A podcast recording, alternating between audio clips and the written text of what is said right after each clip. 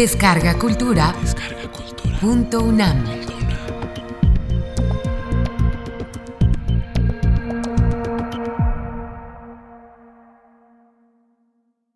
El arte de la actuación dramática.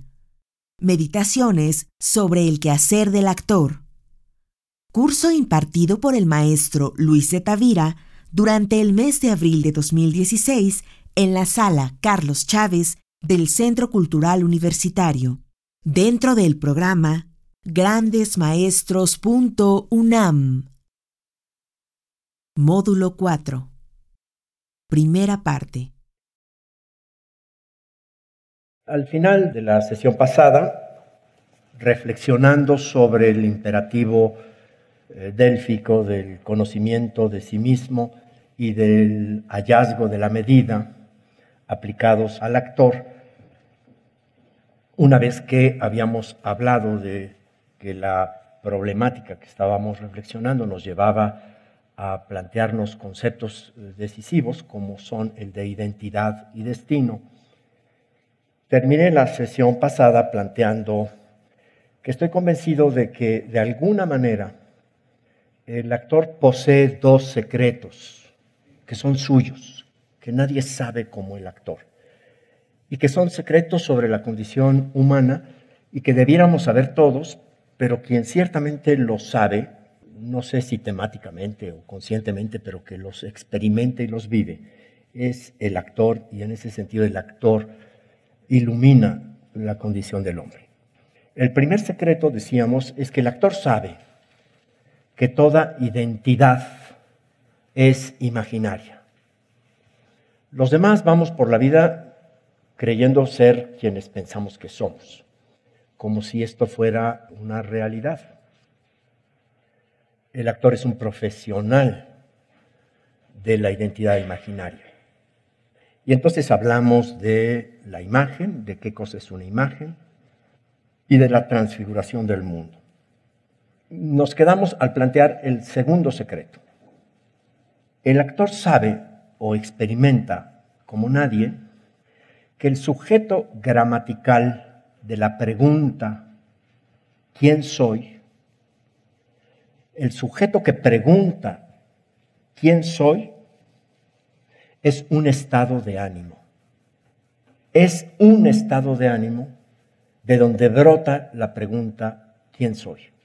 Es importante saber esto porque la pregunta atañe a aquel que pregunta. De aquí que varios pensadores hayan coincidido en afirmar que el principio del conocimiento es una afección del espíritu o un estado de ánimo fundamental que es la angustia. El punto de partido es un estado de ánimo angustioso que entonces pregunta cabalmente, ¿quién soy? En un libro prodigioso sobre el alma o sobre el espíritu o sobre la experiencia o la aventura espiritual de Santa Teresa de Ávila, un libro que es Las Moradas. Al principio del libro dice, dice Santa Teresa que ha sido conminada por órdenes superiores a escribir un libro en donde cuente su aventura espiritual. Y que entonces no encuentra cómo.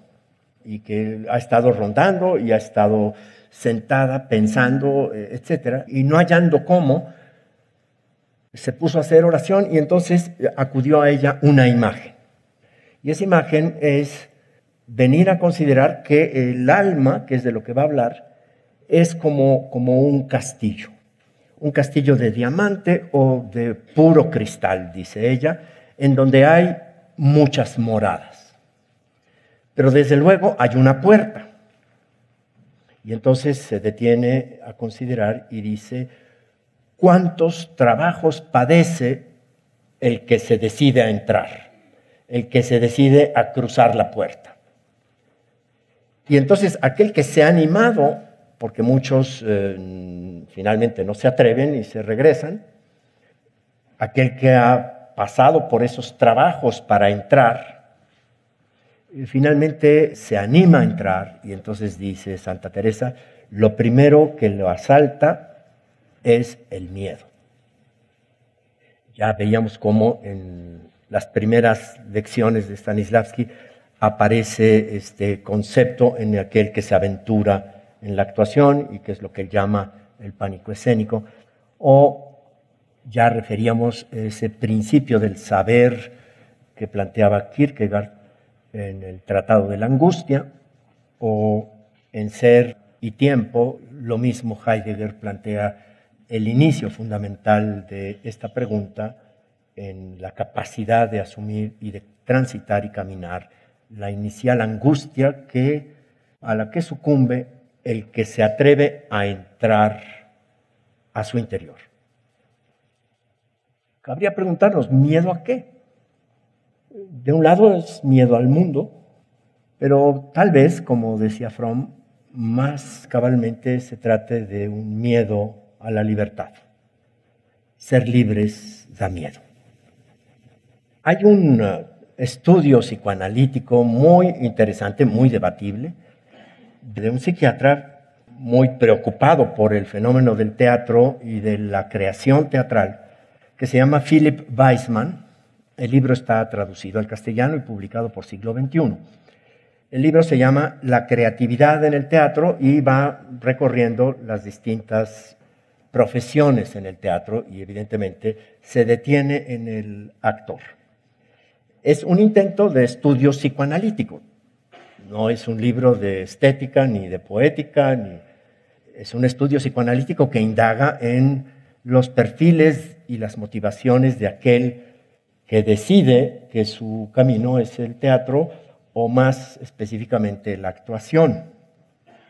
Y lo primero que señala él es algo que sabemos en la experiencia.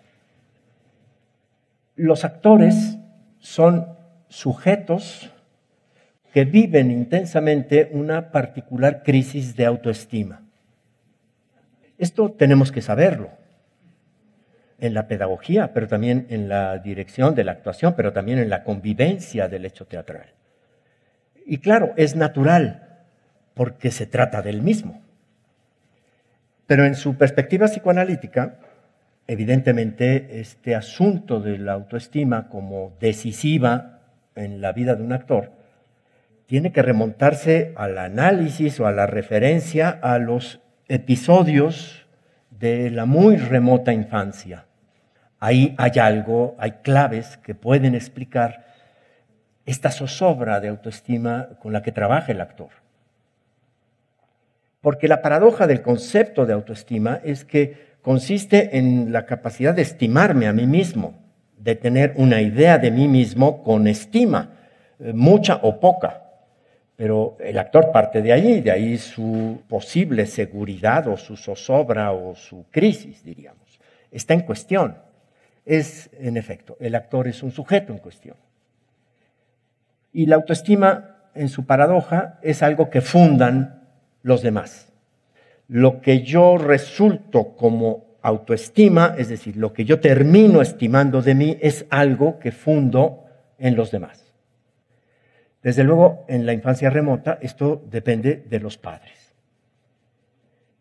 Esa experiencia, es decir, los padres son los primeros que le han dicho al actor quién es, quién es para ellos. Es decir, visto así, son los que le asignan su primer papel en la vida. El primer rol que le asignan es ese que los padres le hacen saber del modo que sea.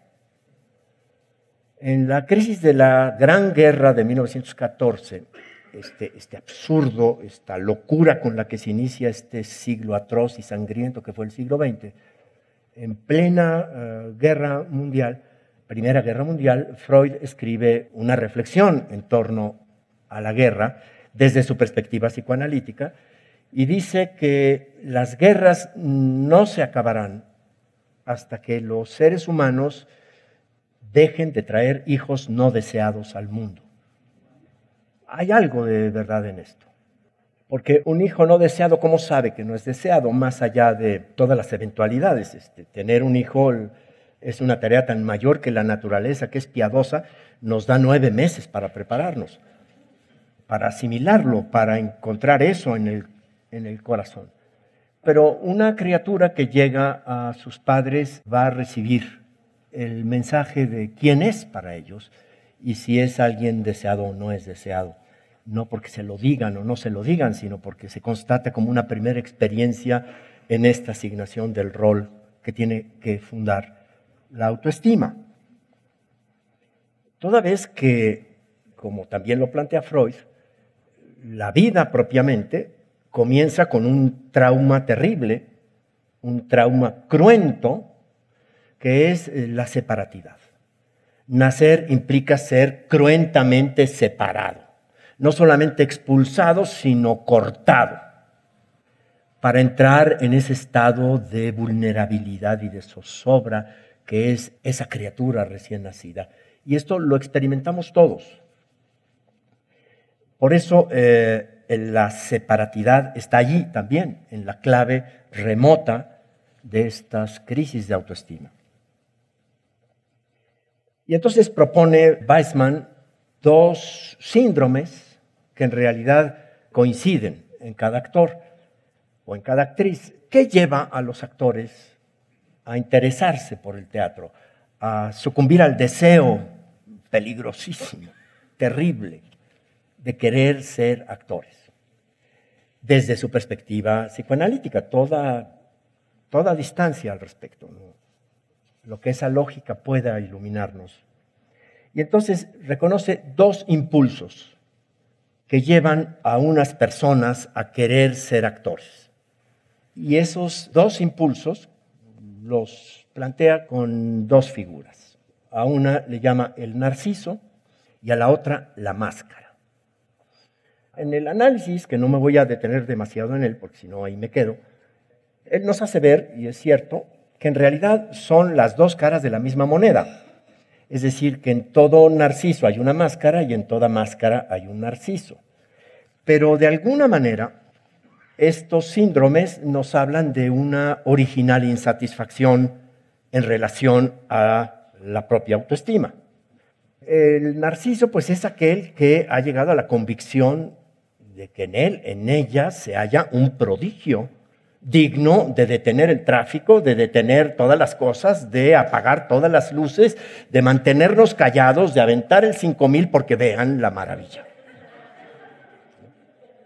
Es que yo soy alguien que hay que ver, que hay que admirar. Y sí, ahí está, por más modestias que haya, hay una convicción que lleva un impulso uh, exhibicionista también, de mostrarse, de, mostrar ante los demás la maravilla que soy, el prodigio que yo soy y que es esto extraordinario y por lo tanto es digno del escenario, es digno del mirador, es digno de la atención detenida de los demás.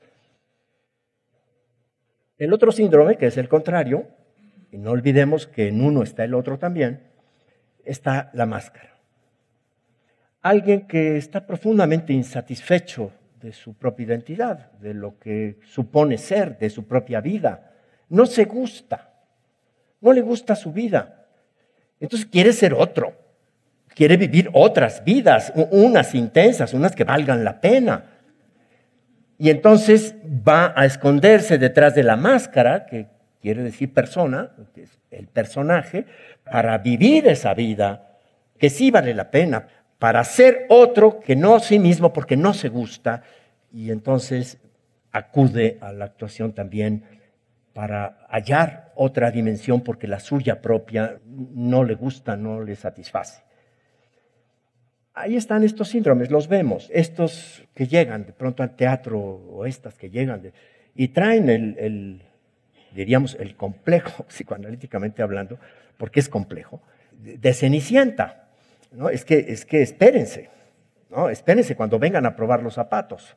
Aquí yo soy la princesa, la heroína, ¿no? Lo que pasa es que tiene que venir un hada que me toque con una vara mágica, ¿no? Y entonces a veces el maestro de actuación o el director es el que posee la varita mágica que te va a tocar para hacer ver a todos que tú eres la mujer que busca el príncipe. O también están los patitos feos. Bueno, así como me ven de feo, espérense. Espérense, espérense. Ya verán cómo de aquí se despliega la majestuosidad del cisne. Sí, eh, todo esto sucede.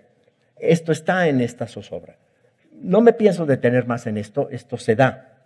Y se da al interior del que ingresa en el camino de la actuación como un desgarramiento interno, como un combate interno. Yo veo en todos los aprendices de actuación, los alumnos de las escuelas de actuación o los que empiezan, veo este combate. Dentro de él se debate la lucha entre su máscara y su narciso. El combate lo tiene que ganar uno de los dos. Y los resultados son diversos. Yo aquí me aventuraría a decir que el mejor actor o la mejor actriz salen del triunfo de Narciso. Claro, todo con medida, porque, porque hay unos excesos. Pero ciertamente es la batalla de la autoestima. Finalmente, la reconciliación consigo mismo. ese sabio descubrimiento que, que proviene de asomarme al abismo de mi propia miseria, esa de la que vengo huyendo, y encontrar que allí está mi fuerza y mi capacidad de transformación para que la máscara se convierta en narciso, es lo que va a dar después a luz a un actor seguro en esta crisis de la autoestima. Pero también analizar esto o aceptar esta visión psicoanalítica nos puede explicar también la urgencia que implica el arte de la actuación, la indispensabilidad de la acción de actuar para aquel que es actor. Porque miren, no le pasa igual a otros artistas o a otros quehaceres de la humanidad. Un actor se muere, pero entra a escena. Eh, no hay nada más importante que una escena. No hay nada más importante que la función sea hoy. Esto está detrás de ese principio fundamental, valiosísimo de la sobrevivencia del teatro contra todo, que los ingleses han sabido expresar también con la expresión the show must go on. Eh, la función no se interrumpe. Hoy en día un poco más. Pero entonces es que, como decían nuestros maestros, los de mi generación, solo hay una manera de no llegar a función o de no llegar al ensayo. Solo hay un justificante. Ese es el acta de defunción. Es decir, es, un asunto de vida o muerte. Esto solamente se explica si lo fundamos en este origen de esta crisis. Es importante entenderlo. Pero también es importante entender la paradoja que entraña si en el síndrome de uno y del otro en realidad lo que está viendo es una cierta fuga de la propia realidad. Porque la paradoja consiste en que aquel que entró a escena huyendo de sí mismo, se va a topar con la sorpresa, con el asombro de que en el centro de la escena lo esté esperando aquel de quien huía. Porque el personaje, para el actor, es el único capaz de decirle quién es. Un actor sabe de sí mismo aquello que de sí mismo le ha dicho el personaje. La tarea del actor en cierta medida, tiene que ver con una construcción ética y estética, pero no podemos desvincularlas. El etos, que traduciríamos como carácter, es un constructo, es algo que hemos construido y que puede ser estético, es decir, puede tener unas atribuciones que llamamos artísticas. Construcción ética y estética de identidades propias y diversas. Por eso, para la comprensión de su tarea, resulta necesario demorarnos en la reflexión sobre cómo pensamos la identidad, el concepto de identidad, que atañe a la condición humana. Entre las diversas proposiciones del pensamiento que pueden ayudarnos a comprender la condición del actor a la luz de la mera condición humana, tanto como a la mera condición humana iluminada por la poética del drama, yo encuentro una elocuente y poderosa afinidad con un pensador y con una filosofía. que es la de José Ortega y Gasset. Su pensamiento vitalista contrasta con particular originalidad de la mayoría de las proposiciones que de alguna manera intentan responder a la pregunta por el fundamento o el sentido de la existencia humana. Había dicho contundentemente Leibniz, Nihil sine ratione est, que podríamos resumir o traducir. Todo tiene una razón de ser. ¿A qué razón entonces se acude para explicar este dilema? En la diversidad de proposiciones de la historia del pensamiento, lo que sí encontramos es diversos intentos de fundarse en diversas razones. Hay una razón pura, y esto da lugar a los idealismos. Hay una razón práctica, y esta da lugar a los empirismos. Hay una razón histórica y da lugar a los historicismos.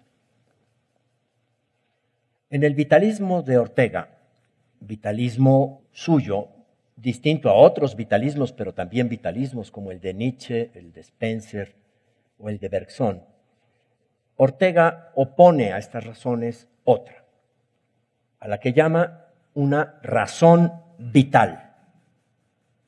Hay una razón vital.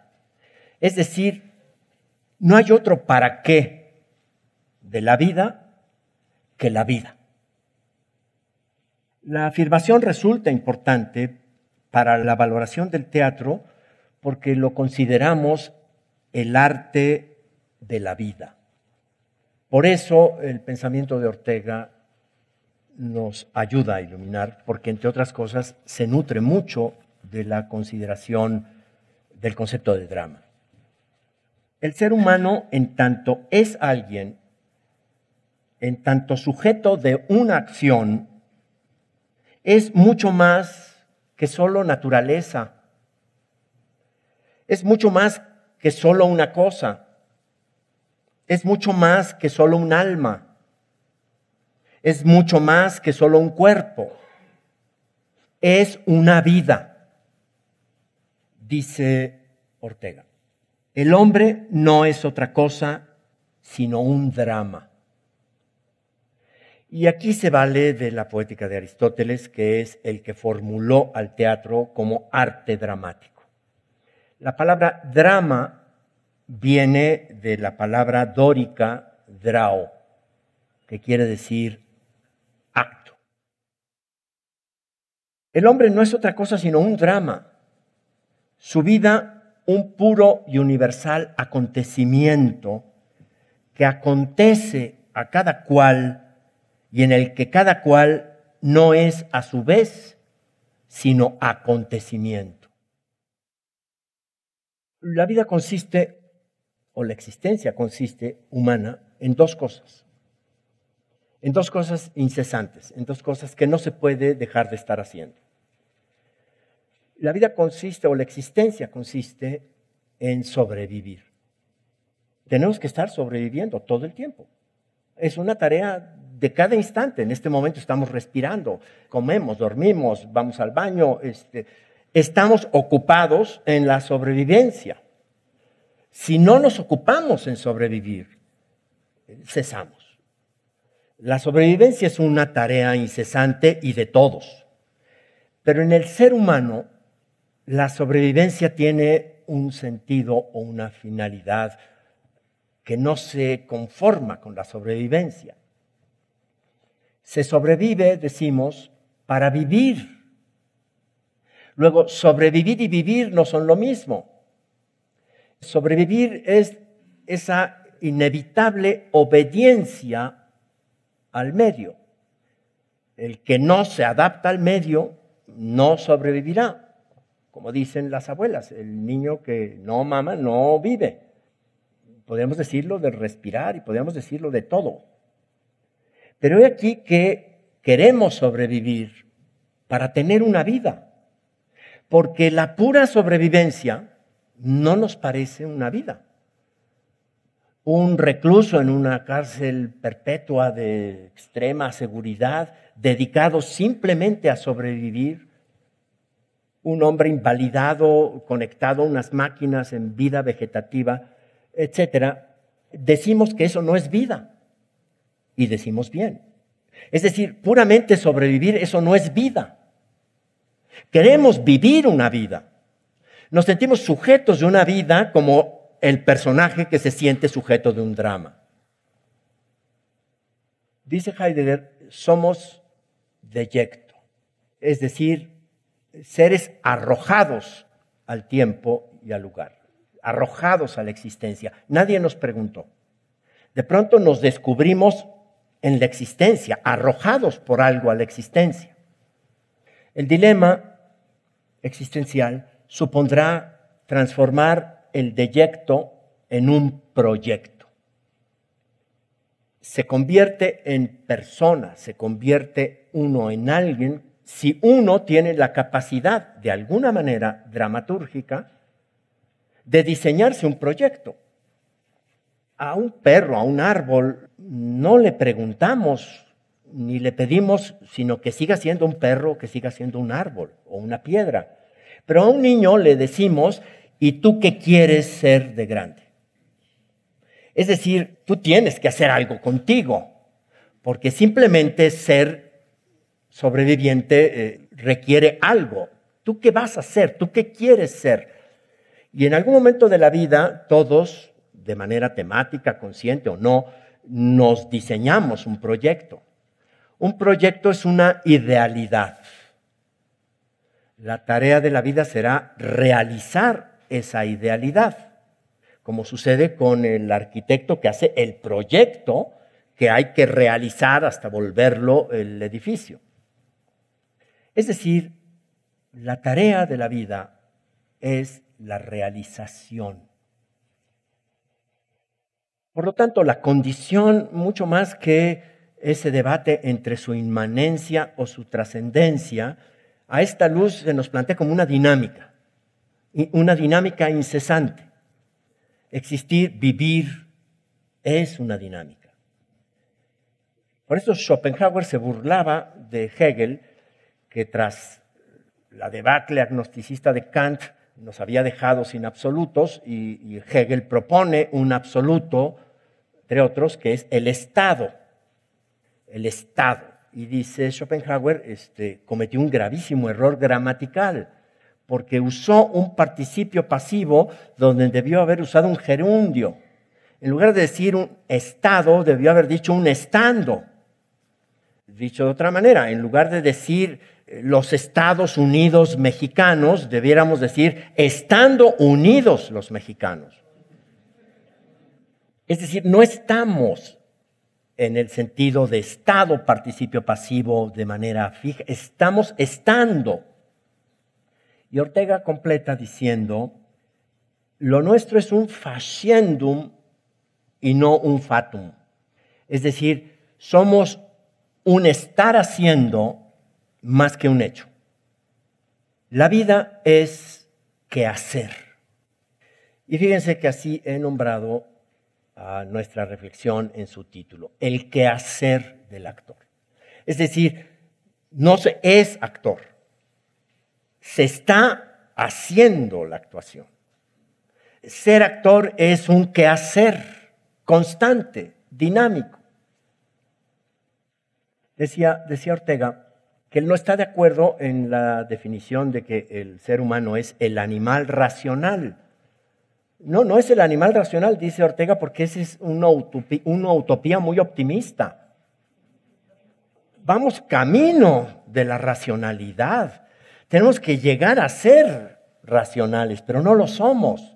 Ojalá fuéramos animales racionales. Ojalá todos alcanzáramos la racionalidad se va camino de una racionalidad.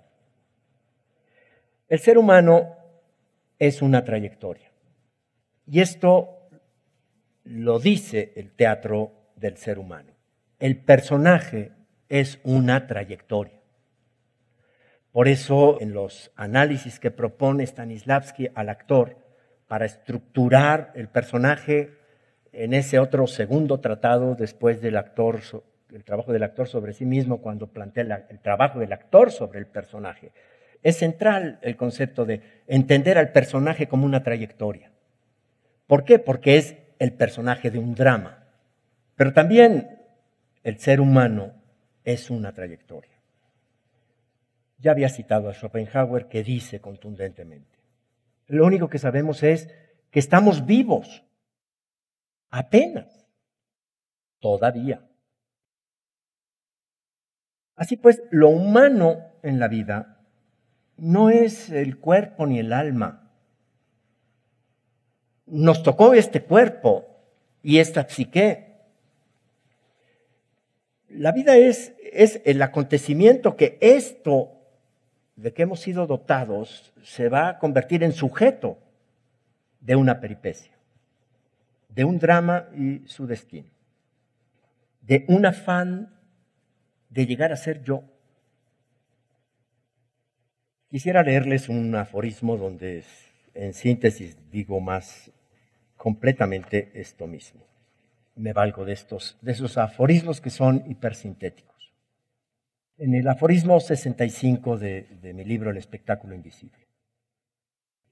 Decimos que la actuación es el arte de la vida.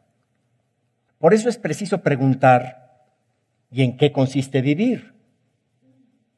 Y responder, en primer lugar, que vivir consiste en sobrevivir, ya que estar vivo es estarlo apenas todavía. Pero aquel que ha conseguido sobrevivir no se conforma con eso, por lo que del confinamiento a la pura sobrevivencia decimos que es una vida que no es vida. Se sobrevive para llegar a ser lo que no se es. Nos formulamos proyecto. Se es el proyecto de lo que se quiere llegar a ser. Pero un proyecto es una irrealidad. Por eso la vida, más allá de la sobrevivencia, consiste en la realización del proyecto, es decir, en realizarse uno mismo. Si la actuación alcanza a ser un acto supremo de sobrevivencia, que se juega al borde de la nada, al tiempo que consiste en la realización de un proyecto que llamamos personaje, y si el personaje es la obra que convierte en actor a la persona que sobrevive para realizar el proyecto de llegar a ser actor, podemos decir entonces que la actuación es el arte por excelencia de la vida. Claro que aquí se trama otra paradoja, porque esto de que la razón de la existencia sea la autorrealización de uno mismo es engañoso. La paradoja es que nadie se realiza a sí mismo si no sale al encuentro de la realización de los otros. Nadie se realiza solo. No, no hay salvación individual, solo hay salvación colectiva. Por eso el teatro también es un arte colectivo.